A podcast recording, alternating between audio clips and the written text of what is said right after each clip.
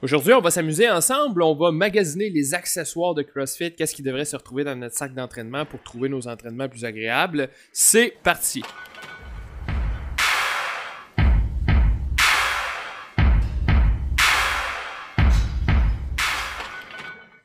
Avant de débuter, petite mise en garde, évidemment, tous les accessoires qu'on va discuter aujourd'hui ne sont absolument pas nécessaires pour la pratique du CrossFit. Un t-shirt, une paire de shirts et des Converse dans les pieds, ça fait en masse le travail. Mais comme n'importe quel sport récréatif que vous allez pratiquer, si on est bien équipé, ben, ça peut rendre l'activité beaucoup plus agréable. Alors aujourd'hui, on va y aller sous forme de top 5 parce qu'écoutez, il y a tellement d'accessoires qu'on pourrait discuter aujourd'hui. Mais moi, je veux discuter des accessoires qu'on retrouve le plus souvent là, dans une salle d'entraînement au niveau des participants les plus populaires on va regarder aussi euh, comment s'en servir et euh, quoi regarder là, les caractéristiques euh, pour faire notre choix si on décide d'investir dans cet équipement-là. Alors, on va débuter au numéro 1 avec la fameuse chaussure d'entraînement parce que vous savez maintenant, la majorité des grandes compagnies comme Nike, Reebok, Adidas, Under Armour ont un modèle de chaussure spécifique aux participants de CrossFit. Euh, le but aujourd'hui, c'est vraiment pas de faire le débat. Est-ce qu'on est mieux d'utiliser un soulier minimaliste, s'entraîner pieds nus, s'entraîner avec une semelle haute, etc. Ça, on pourra y revenir dans une autre capsule. Moi, je veux juste que vous euh, connaissiez aujourd'hui c'est quoi la différence entre un soulier entre guillemets CrossFit, puis un soulier de jogging, un soulier d'haltérophilie ou un soulier minimaliste, par exemple. Donc, euh, si on regarde au niveau des souliers de CrossFit, chez Reebok, c'est le modèle Nano. On est déjà rendu à la 11e édition. Chez Nike, on est rendu à la sixième ou septième édition. C'est le Nike Metcon. Donc Reebok Nano, Nike Metcon, c'est les deux que vous allez voir plus souvent. Il y en existe d'autres aussi dans les autres compagnies. Euh, question de particulier. Ben D'abord, c'est une chaussure qui est faite vraiment pour être résistante. Résistante aux frictions, résistante aux fortes pressions. Euh, la raison, c'est qu'en CrossFit, vous savez, vous allez faire une multitude de mouvements. Puis il y a certains mouvements comme euh, la, fameuse montée de corde où, par exemple, la corde à danser où la corde peut frapper le dessus du pied. Euh, tout ça, ça fait en sorte que les frictions pourraient venir déchirer le tissu d'un soulier qui serait moins résistant. Donc souvent, ces chaussures-là vont être adaptées, vont avoir, euh, on appelle ça une tige, là, ou c'est l'espèce de tissu sur le dessus du pied, qui va être euh, plus résistante, principalement aux frictions, pour éviter que le soulier se déchire. Une autre caractéristique, au niveau de la semelle, il n'y a pas d'amorti dans le talon comparé à une chaussure de jogging, par exemple. Il y a un type de chaussure de jogging avec un talon plus élevé où ils vont ajouter euh, un amorti. Là, souvent, ça peut être par exemple Nike avec le coussin d'air entre le talon et le sol. Ça fait en sorte qu'à chaque impact, ben, l'impact est moins grand au sol. Il y a un amortissement qui se fait là, au niveau du talon. Euh, dans la chaussure de CrossFit, vous savez, en CrossFit, on fait aussi de l'haltérophilie, de la force, des sauts, etc. Euh, on veut éviter ce genre de chaussures-là. Parce que ça viendrait vraiment compromettre la stabilité. Et puis en plus, on a un moins bon transfert d'énergie quand on demande d'appliquer des forces importantes au sol avec les talons. Euh, bref, éviter le soulier de type jogging pour les entraînements plus haltérophilie ou force. Là, évidemment, je parle pour les gens plus expérimentés, plus avancés. Si vous débutez, c'est pas ça qui va faire la grosse différence. Mais sachez que le soulier CrossFit a une semelle qui est plus rigide. c'est la raison pour laquelle, si vous n'êtes pas habitué au début, ça peut être moins confortable à la course qu'un soulier euh, pur de, jogging, par exemple. Euh, parlant de cette semelle-là, euh, sachez aussi que le talon est légèrement plus élevé par rapport à l'avant du pied, mais on parle d'à peu près 4 mm, ce qui n'est pas grand-chose techniquement. pour vous donner une idée, un soulier de jogging classique, ça va être plus du 10-12 mm. Un soulier d'haltérophilie plus du 20 mm, puis un soulier minimaliste qui imite le nu-pied, évidemment, c'est zéro. Donc cette petite hauteur-là dans le talon, en fait, plus elle est élevée, plus elle va faciliter les mouvements de type squat pour les gens qui pourraient manquer de souplesse au niveau de la cheville. Euh, je pourrais en reparler dans une autre euh, capsule, mais ça vient aussi euh, aider légèrement au niveau de la performance. C'est-à-dire qu'avoir un talon plus élevé va avoir un avantage là, vraiment biomécanique au niveau des mouvements d'haltérophilie, par exemple. C'est pour ça que même les haltérophiles olympiques portent toutes des chaussures d'haltérophilie. Euh, ce n'est pas parce qu'ils ont un manque de souplesse au niveau de la cheville, mais vraiment parce qu'il y a un avantage mécanique dans le mouvement. Donc sur notre soulier de CrossFit, cette euh, semelle-là va avoir un talon plus rigide et un avant du pied un peu plus souple. Aussi, c'est une semelle évidemment qui est bien adhérente au sol. Euh, c'est pas le temps de glisser quand on fait un mouvement d'haltérophilie en CrossFit. Donc il y a un paquet de caractéristiques dans ces chaussures-là qui font qui sont euh, très polyvalentes, qui peuvent être utilisées autant pour des mouvements de force, de musculation, d'haltérophilie que de la course, par exemple, ou des sauts, de la corde à danser. Alors, euh, voilà pour euh, les souliers de CrossFit. Et comme je vous ai dit, je parlerai des souliers d'haltérophilie ou des souliers minimalistes dans une prochaine capsule. Donc, je sais, je me répète, mais si vous débutez l'entraînement euh, CrossFit, ce n'est pas nécessaire que vous alliez tout de suite acheter ces chaussures-là. Mais si vous étiez dû pour vous acheter une chaussure d'entraînement et puis que vous savez que vous allez les utiliser souvent dans les entraînements CrossFit, ben, pourquoi pas essayer ces chaussures-là? Euh, et il y en existe d'autres. Hein. Il n'y a pas juste les modèles de type CrossFit qui font le travail, il y en a d'autres aussi.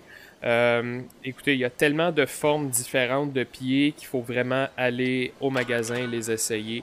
Euh, pour trouver le soulier euh, qui va vous convenir. Faites juste penser par exemple à l'arche du pied. Hein. Il y a des gens qui ont les pieds plats, il y a des gens qui ont les pieds très arqués, d'autres qui ont plus normal. Vous avez les gens au niveau des orteils à l'avant qui vont avoir ce qu'on appelle des pieds plus grecs, des pieds égyptiens ou des pieds carrés. Il y en a qui ont les pieds plus larges, les pieds plus étroits. Alors, je ne peux pas vous donner un modèle de chaussure qui va convenir à tout le monde aujourd'hui. Je peux simplement vous dire que les plus populaires dans les salles de CrossFit, c'est vraiment les Reebok Nano et les Nike Metcon. Après ça, c'est à vous d'aller magasiner, euh, puis de trouver chaussures à vos pieds. On continue avec le numéro 2, les wrist straps, qui sont des espèces de bandes de compression qu'on place autour des poignets. Pourquoi je vous en parle euh, déjà au numéro 2, c'est que c'est assez fréquent que des euh, participants qui débutent l'entraînement de type CrossFit vont dire qu'ils ressentent une tension là, au niveau du poignet. Et oui, du travail de mobilité, de renforcement peut aider, mais déjà d'avoir cette bande de renforcement-là autour du poignet, euh, va aider, va rendre souvent les mouvements plus confortables. Principalement dans les mouvements avec euh, les barres d'entraînement. Vous pouvez les tenir à l'avant, comme le front squat ou euh, les mouvements d'haltérophilie, le clean, le snatch par exemple. Donc quand vous avez une barre à tenir dans les mains, ça peut être intéressant d'avoir cette bande-là au niveau des poignets. attention, comme n'importe quel soutien articulaire, les ceintures lombaires ou pour les genoux, etc., euh, ces outils-là euh, ne doivent pas être utilisés pour cacher un manque de mobilité. Euh, là, ici, je vais faire une petite parenthèse au niveau des poignets. Si vous tenez une barre en position de front squat, les participants savent de quoi je parle, puis que vous avez les coudes bas. Hein, vous savez qu'on demande de pointer les coudes vers l'avant, vers l'intérieur, mais vous avez le coude qui pointe plus vers le bas. Bon, manque de mobilité à certains endroits. Le premier réflexe, c'est de dire je manque de souplesse au niveau du poignet.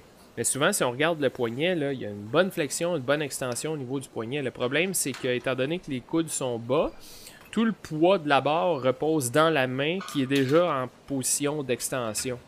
Euh, c'est là que ça vient faire une compression dans le poignet, puis que vous avez un, inconfort. Euh, mais le problème, euh, souvent, c'est pas la mobilité au niveau du poignet. Ça peut aider de la travailler, mais il faut regarder aussi au niveau de l'épaule et au niveau de la région thoracique dans le haut du dos. Ça, on pourra en reparler plus tard. Mais euh, le fait d'avoir les coudes plus hauts va venir d'abord positionner la barre sur les épaules, moins dans les mains, donc moins de poids dans la paume de la main. Et euh, va venir aussi là, diminuer l'extension dans le poignet, là, comme ramener le poignet un petit peu plus dans une position neutre.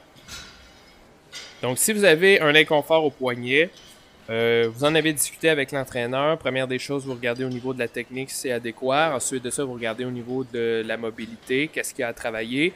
Et euh, parallèlement à ça, si vous voulez venir ajouter un wrist strap pour avoir plus de confort, ben là, vous avez deux types de modèles sur le marché. Il y a les modèles à velcro et les modèles euh, en coton, en tissu avec une espèce de corde puis une petite garnotte au bout. Euh, les deux sont différents. Ils ont une utilité à la base qui est différente, mais souvent pour le commun mortel, l'un ou l'autre euh, va faire le travail. Donc le premier modèle à velcro, euh, vous allez voir que souvent c'est un tissu élastique qui est plus épais. Souvent, on va utiliser ce modèle-là plus pour des exercices comme le shoulder press ou le bench press, par exemple, où vous avez moins de mouvements à faire au niveau du poignet.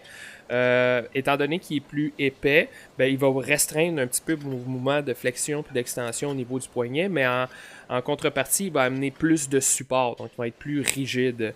Euh, tandis que l'autre modèle en coton, lui, il va être plus mince, plus, euh, plus flexible, je dirais. Ça fait en sorte que vous avez une plus grande amplitude de mouvement au niveau du poignet. Donc peut-être un petit peu moins de support, mais plus de confort au niveau du mouvement dans tous les angles. Donc pour l'haltérophilie, souvent on va privilégier ceux-là. Et puis euh, pour les mouvements plus de force comme le shoulder press, le overhead squat par exemple, on va aller plus vers celui à velcro.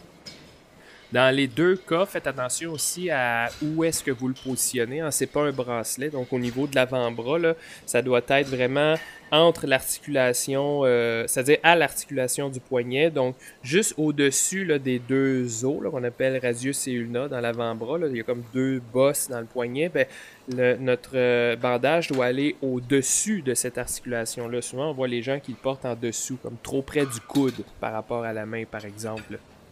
Puis on va faire attention aussi pour ne pas porter ça euh, durant tout l'entraînement.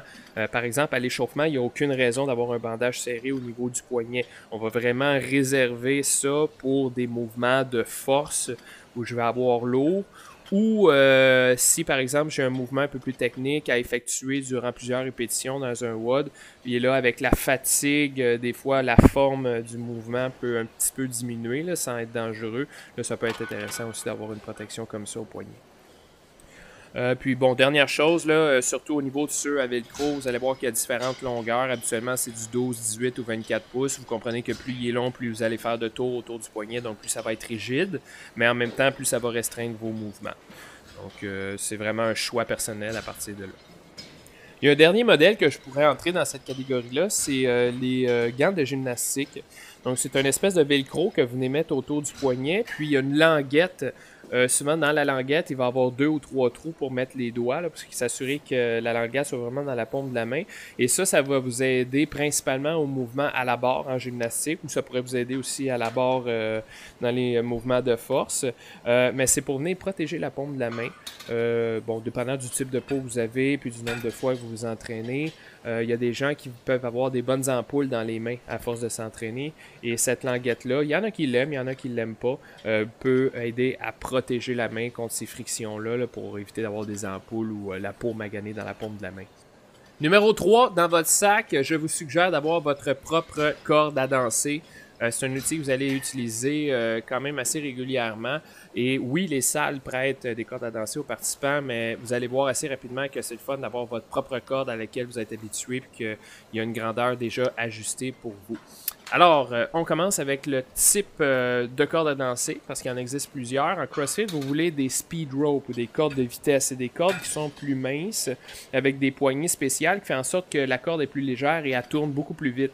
Parce qu'un des mouvements que vous allez vouloir réussir assez rapidement en CrossFit, c'est pas déjà le cas, c'est les fameux double sauts. Vous devez sauter et passer la corde deux fois en dessous des pieds. Donc, une corde de vitesse va favoriser euh, ces mouvements-là, va le rendre plus facile en tout cas. Même si un participant qui est habitué pourrait probablement faire des double sauts avec n'importe quel type de corde. Mais ça reste quand même plus agréable quand vous en avez 50, 60 à faire à l'intérieur d'un entraînement. Donc, ces cordes-là, qu'est-ce qu'il faut regarder? Première des choses, la grandeur de la corde, qu'elle soit ajustée à vous. Euh, souvent, ce qu'on va faire, c'est qu'on va mettre un pied au milieu de la corde, puis on va amener les deux bouts de la corde à la hauteur des aisselles. Ça, c'est la hauteur standard. À partir de là, si vous êtes un débutant, ça va être un peu plus facile avec une corde un petit peu plus longue. Donc, vous pourrez rajouter un 2 à 5 cm sur votre corde. Et au contraire, si vous êtes avancé, euh, vous êtes un des meilleurs dans le gym en double saut, là, vous pouvez aller vers une corde plus courte. Donc, vous pouvez diminuer de 2 à 5 cm aussi. Ce qui fait en sorte que la corde va passer plus près de la tête, par exemple, quand elle va être en haut. Mais ça va faire en sorte que ça va tourner plus vite aussi. Donc ça, c'est pour la longueur de la corde, mais inquiétez-vous pas, la corde se vend habituellement euh, des 10 pieds, si je me trompe pas. Vous en avez en masse, mais il faut pas oublier de couper l'excédent aussi un coup que la corde est ajustée. Et euh, avec ce type de corde à danser-là, souvent vous avez une petite vis qu'une fois bien solidifiée, euh, ça bouge plus. Vous ajoutez un petit tape à l'extrémité, juste au cas où la vis se lousserait durant vos entraînements pour pas chercher votre vis partout si jamais ça se dévisse. mais voici pour la longueur de la corde. Ensuite de ça, si vous regardez là, sur Internet, quand vous allez magasiner, il y a des diamètres de cordes euh, aussi. Euh, je vous dirais, si vous êtes débutant, d'aller vers une corde autour de 4 mm. Puis si vous êtes plus avancé, d'aller vers une corde plus petite, de 2 mm et même moins encore. Euh, ça risque d'être un peu plus facile pour les débutants de bien sentir la corde. C'est pas nécessaire d'aller vers les cordes minces, minces, minces. tandis qu'une personne plus avancée, qui a déjà une bonne technique, un bon sens du rythme, lui, peut aller chercher un petit gain de plus en allant vers une corde qui est encore plus mince. Et euh, pour terminer au niveau de la corde, sachez que euh, vous allez remarquer que les prix diffèrent beaucoup. Ça peut aller de 5$ à plus de 100$. Mais il y a moyen de changer uniquement la corde parce que la corde peut s'user aussi avec le temps, surtout la gaine de caoutchouc autour du fil de métal. Euh, vous pouvez conserver les poignées, puis juste simplement changer la corde. Ça, ça se fait. Puis ça coûte pas cher de changer juste la corde. Ensuite, au niveau des poignées, euh, il y a des poignées en plastique, il y a des poignées en métal principalement. Comme je vous disais, c'est souvent là que va se faire la différence de prix. Euh, les modèles qui sont en plastique, évidemment, sont moins durables. Et puis, bon, si vous la laissez par terre puis les dessus, vous risquez de la casser. C'est des choses qu'on voit souvent. Euh, une poignée en métal, ça va durer probablement à vie. Mais ce que vous devez regarder aussi, bien évidemment, il y a l'ergonomie de la poignée. Donc, il y en a des plus courtes, des plus longues. Il y en a avec des, des formes spéciales. Des fois, ils vont acheter du caoutchouc là, pour avoir de l'adhérence. Ça, c'est vraiment un choix personnel. Évidemment, si vous êtes capable de l'essayer avant de l'acheter, c'est le meilleur des mondes. Mais ce qu'on oublie de regarder souvent, aussi, c'est le type de connexion entre la corde et la poignée, c'est-à-dire comment la corde est rattachée à la poignée. Il y a principalement trois modèles. Le premier modèle, c'est une, simplement une connexion directe. Ça veut dire que la corde rentre dans la poignée.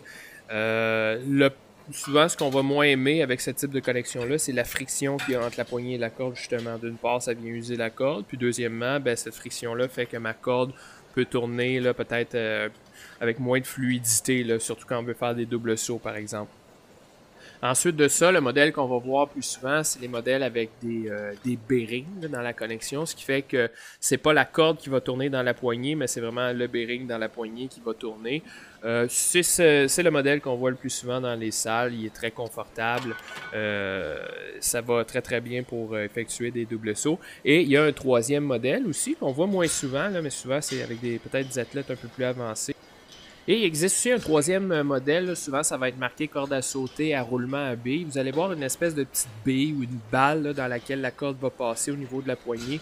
Euh, je vous dirais que rendu là, c'est vraiment un choix personnel. Il faut les essayer pour voir qu'est-ce qu'on préfère euh, entre les deux. Mais bon, sachez que les modèles en plastique, on parle de quelque chose grosso modo entre 5 et 15 dollars.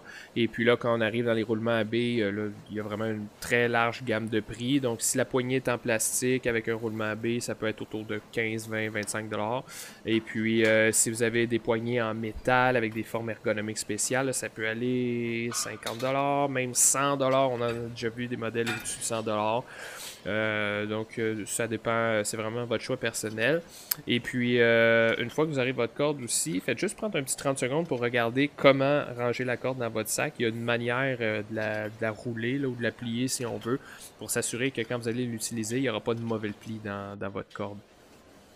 Au numéro 4, on va parler des genouillères de compression. Les knee sleeve, euh, c'est un accessoire qu'on voit très très très souvent dans les participants à CrossFit.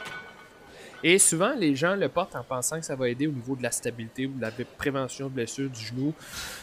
Je vous dirais euh, pas vraiment, là, vous pourrez en parler avec votre thérapeute, mais euh, à mon avis, ça prendrait quelque chose qui est vraiment plus serré, là, qui a une plus grande compression au niveau du genou pour vraiment assurer une stabilité. Mais le problème, c'est que vous, vous voulez être capable de faire un paquet de mouvements différents. Vous voulez pas être restreint là, dans vos mouvements de flexion, d'extension du genou, par exemple. Donc euh, oui, on veut une compression, mais pas une compression si grande non plus pour vous laisser une liberté de mouvement, puis que ça reste confortable aussi. Mais avec l'expérience, il y a une utilité aux genouillères euh, que les gens pensent pas souvent, mais qu'on a remarqué euh, avec, avec les années. C'est que les participants savent à quel point euh, la position du genou est importante dans la majorité des mouvements de CrossFit. Que ce soit les mouvements d'haltérophilie, de force, les box jump, même faire du vélo puis du rameur. Et le fait de porter des genouillères, ça vient comme augmenter la proprioception du participant, à savoir comment sont positionnés ses genoux. Donc, je ne sais pas si c'est l'effet d'avoir une compression autour du genou, d'avoir une sensation au niveau de la peau du genou qui fait en sorte que la personne est plus, euh, c'est peut-être même subconscient, mais est plus consciente euh, de la position de ses genoux dans le mouvement lorsqu'elle porte des genouillères. Et puis, en plus, ben, ça vient, euh, on va dire, les gens vont dire, ça garde mes genoux chauds. OK, donc ça vient augmenter le confort au niveau des genoux. Donc peut-être que ça pourrait aider des gens qui font par exemple de l'arthrite ou une, forme de dégénération quelconque dans le genou, qui aurait déjà euh, subi une chirurgie. Euh, je pourrais pas vous dire scientifiquement si c'est vrai ou pas, mais ce que je peux vous dire, c'est que les participants qui portent la genouillère trouvent ça plus confortable. Alors, euh, si ça n'apporte pas de tort au mouvement, pourquoi pas l'essayer? Puis une autre utilité aussi qui est quand même intéressante, c'est quand vous faites des exercices comme des lunges ou des fentes avant, on va demander aux participants d'effectuer le mouvement à pleine amplitude de mouvement. Ça veut dire de venir toucher au sol avec le genou. Si vous avez plusieurs répétitions à faire, que vous êtes en shirt, ben, au lieu de n'importer la rotule directement sur un sol rugueux, ben, ça vient juste mettre un petit coussin supplémentaire qui fait que l'exercice est plus confortable. Et en plus, si vos genouillères sont assez grandes, vous pouvez juste les dérouler pour les amener en avant des tibias. Puis là, ça vient un petit peu protéger les tibias si vous faites par exemple des montées de cordes ou euh, de la corde à danser, puis que vous aimez pas ça quand la corde vient fouetter sur, euh, sur les tibias. Fait que ça peut avoir cette double utilité-là aussi. Donc, au niveau des modèles, encore là, il existe un paquet de modèles. Euh, la plupart du temps, on veut des genouillères en néoprène. Donc, c'est un tissu avec une certaine euh, élasticité, mais qui est quand même assez euh, rigide, mais qui ne va pas vous restreindre dans vos mouvements. sachez quand vous allez les magasiner qu'il y a différentes épaisseurs. Donc, vous comprenez que plus il est épais, plus il est rigide, donc plus stable, mais me limite un petit peu plus dans mes mouvements. Euh, il y a des grandeurs aussi, donc il y a des hauteurs de genouillères. Euh, euh, personnellement, je préfère des genouillères qui sont plus hautes là, ou qui vont descendre plus bas sur le tibia parce que quand vous allez venir pour les dérouler, pour avoir une espèce d'effet protecteur sur les tibias, sur des deadlifts ou de la corde à danser par exemple, ça peut être plus intéressant. puis il y a aussi des grandeurs au niveau de la circonférence, donc petit, moyen, large, etc. Alors il faut l'essayer pour être certain d'avoir la bonne grandeur. Au numéro 5, on va parler des fameuses ceintures lombaires. Comment les utiliser les différents types de modèles qui existent. Euh, pourquoi on utilise ça? Bon, là, on va se visualiser la colonne vertébrale, mais au niveau du bas du dos, donc la région lombaire, le creux au-dessus des fesses. Euh, cette zone-là, quand je force, ce que je veux, c'est qu'elle reste stable, qu'elle reste dans une position qui est neutre. Donc, il n'y a pas de déformation là, de ma colonne vertébrale dans un sens ou dans l'autre pendant que je force avec une charge lourde. Donc, on va imaginer, par exemple, que j'ai une charge lourde au sol et que je veux la soulever. Ça peut être dans la salle d'entraînement, mais ça peut être pendant un déménagement aussi, par exemple, ou à mon travail. Euh, là, j'ai un paquet de muscles dans ma sangle abdominale, donc toujours entre les côtes et les hanches, euh, les muscles abdominaux en avant, les obliques, les transverses, euh, dans le bas du dos aussi, même plancher pelvien, le diaphragme, tout ça vient se contracter pour avoir une pression intra-abdominale qui va faire une espèce de poutre autour de ma colonne vertébrale et assurer que ma colonne vertébrale reste dans une position neutre pendant que je force. La position neutre, là, on s'entend, il y a une petite zone grise. Ça peut un peu bouger. On ne dit pas que ça bouge zéro, mais on veut rester près de la position neutre. Mais si vous forcez tellement fort que votre musculature ne réussit plus à subvenir à cette stabilité-là, ben là, vous pouvez aller mettre une ceinture autour qui va mettre une aide supplémentaire pour assurer la stabilité lombaire. Et c'est là qu'on utilise la ceinture. Donc, vous comprenez que c'est lorsque j'ai à effectuer un mouvement contre une charge lourde où je dois maintenir une stabilité lombaire. Pas de la première à la dernière minute de ma séance d'entraînement. Et j'ai bien dit aussi quand je soulève des charges qui sont relativement lourdes pour moi. Donc pas quand je fais un exercice de biceps avec des 25 livres dans les mains, par exemple. Donc pourquoi je dis ça, c'est que c'est important de comprendre que on ne porte pas la ceinture en tout temps parce qu'on a mal au dos. Parce que là, le problème, c'est que si je porte tout le temps la ceinture, ben, les muscles ont moins besoin de travailler. Et si je fais ça sur le long terme, ben, au lieu de devenir plus fort, je deviens moins fort. Et la journée où j'enlève la ceinture et que je veux effectuer un mouvement de force, et que mes muscles sont moins sollicités, moins forts, ben là, finalement, j'ouvre la porte aux blessures au lieu de m'aider. Alors, dans certaines situations, je vais lever lourd. Habituellement, on parle de moins de 6 répétitions. Mettez une charge là, vraiment où vous avez de la difficulté à vous rendre à plus que 6. Là, oui, la ceinture peut venir amener une aide supplémentaire à ma musculature pour assurer une stabilité au niveau lombaire. Maintenant, quel modèle de ceinture on devrait privilégier? Euh, bon, c'est un peu comme les souliers. Il existe euh, différentes caractéristiques. Il y a d'abord, il y a des ceintures à velcro. Il y a des ceintures à trous, donc un trou ou deux trous, comme une ceinture de, jeans normale. Et il y a des ceintures qu'on voit moins souvent, qui coûtent plus cher, mais à loquet, donc une espèce de clip que je viens fermer, qui est déjà ajusté euh, à ma taille. d'abord, la ceinture à velcro, c'est vrai qu'elle coûte beaucoup moins cher, là, style autour de 20$, Canadian Tires, endroits comme ça. Mais je vous les suggère pas à l'entraînement. Pourquoi? Parce que le moment où vous allez avoir le plus besoin d'avoir une ceinture bien stable, ben, c'est le moment où elle risque le plus de se décoller. Le velcro risque de se défaire carrément pendant, euh, pendant votre squat lourd, par exemple. Euh, surtout si la ceinture apprend de l'âge. Euh, donc oui, c'est vrai que ça coûte moins cher, mais je vous suggérerais d'aller plus vers une à trous. Si vous avez le budget, ça va être beaucoup plus intéressant, beaucoup plus efficace. Vous êtes certain qu'elle ne se défera pas pendant le mouvement. Ensuite, il y en a à un trou ou à deux trous. Euh, souvent, c'est à cause de, la hauteur de la ceinture à l'avant. Euh, il y a des ceintures qui vont être euh, très larges à l'arrière et plus étroites à l'avant. Il y en a d'autres larges à l'arrière et aussi larges à l'avant. Donc, eux, ils vont avoir deux trous. souvent, on va, on va privilégier ceux-là. Donc, on veut la même largeur partout autour de la taille. Donc pourquoi avoir moins large à l'avant? Peut-être que c'est plus confortable pour certains mouvements, mais si je veux vraiment avoir un bon soutien au niveau lombaire, je vais préférer avoir une ceinture pleine largeur tout le tour de la taille. Donc celle à deux trous finalement va être à privilégier. Et finalement il existe à loquet, c'est plus rare qu'on les voit dans les gyms la clip qu'on ferme euh, bon l'avantage c'est qu'elle est toujours ajustée. Euh, c'est vraiment avec des vis qu'on va l'ajuster à la première utilisation. Puis on a juste à ouvrir puis à fermer euh, le, clapet pour s'assurer qu'elle soit euh, bien serrée. Il y a des manières de, de, de s'installer la ceinture lombaire. C'est plus visuel, vous devrez regarder avec l'entraîneur. moi, je vous suggérerais là, carrément si vous êtes capable d'essayer la ceinture d'un autre participant, d'un ami qui en a une pour voir si vous l'aimez. Euh, mais je vous suggérerais moins à Velcro, aller plus vers les ceintures à trous. Pas nécessaire de payer, à moins que vous soyez vraiment un accro du powerlifting pour les, euh, ceux à loquet. Euh, même épaisseur à l'avant et à l'arrière. Et puis là, vous allez avoir une très très bonne ceinture d'haltérophilie.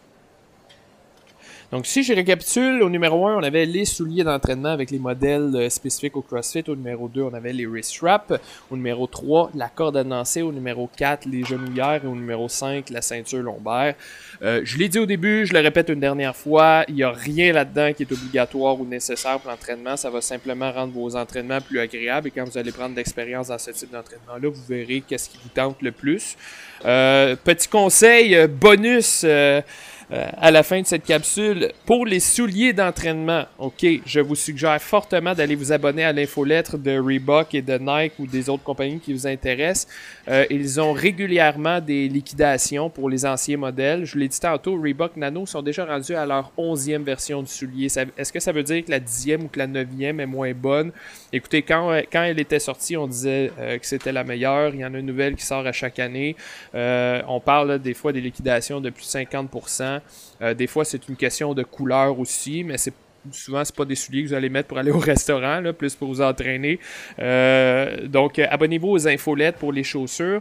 Ensuite, tout ce qui est euh, support au poignet, support aux genoux, support lombaire, on parle vraiment d'un accessoire qui vient apporter un bonus, mais travailler en premier lieu votre mobilité, votre stabilité, votre force, votre corps avec votre entraîneur. Euh, et la technique, là, tout ça passe avant l'utilisation de ces accessoires-là même s'ils peuvent rendre des exercices plus confortables, je parle euh, au niveau des poignets, des genoux principalement, euh, ne mettez pas tout le temps ces supports-là. OK? Il ne faut pas que votre corps devienne euh, tellement habitué là, que c'est devenu nécessaire euh, de les porter. Euh, portez-les vraiment au bon moment. Vous pourrez en discuter avec votre entraîneur si vous n'êtes pas certain. Puis finalement, au niveau de la corde à danser, si vous n'en avez jamais acheté, c'est votre premier achat. Là, allez vers une bonne poignée de plastique avec un bearing puis une corde mince. Là, on parle d'à peu près 25 là, Ça va être en masse pour débuter. Puis si vous aimez ça, puis vous prenez plus d'expérience, vous pourrez aller une corde plus chère. Mais voilà, euh, essayez-la si vous êtes capable, euh, si vous connaissez des gens qui en ont une aussi. Euh, donc, je vous laisse là-dessus pour aujourd'hui. On pourra rediscuter des autres types d'accessoires dans une prochaine capsule. Merci de m'avoir écouté et je vous souhaite une bonne fin de journée. Bye bye.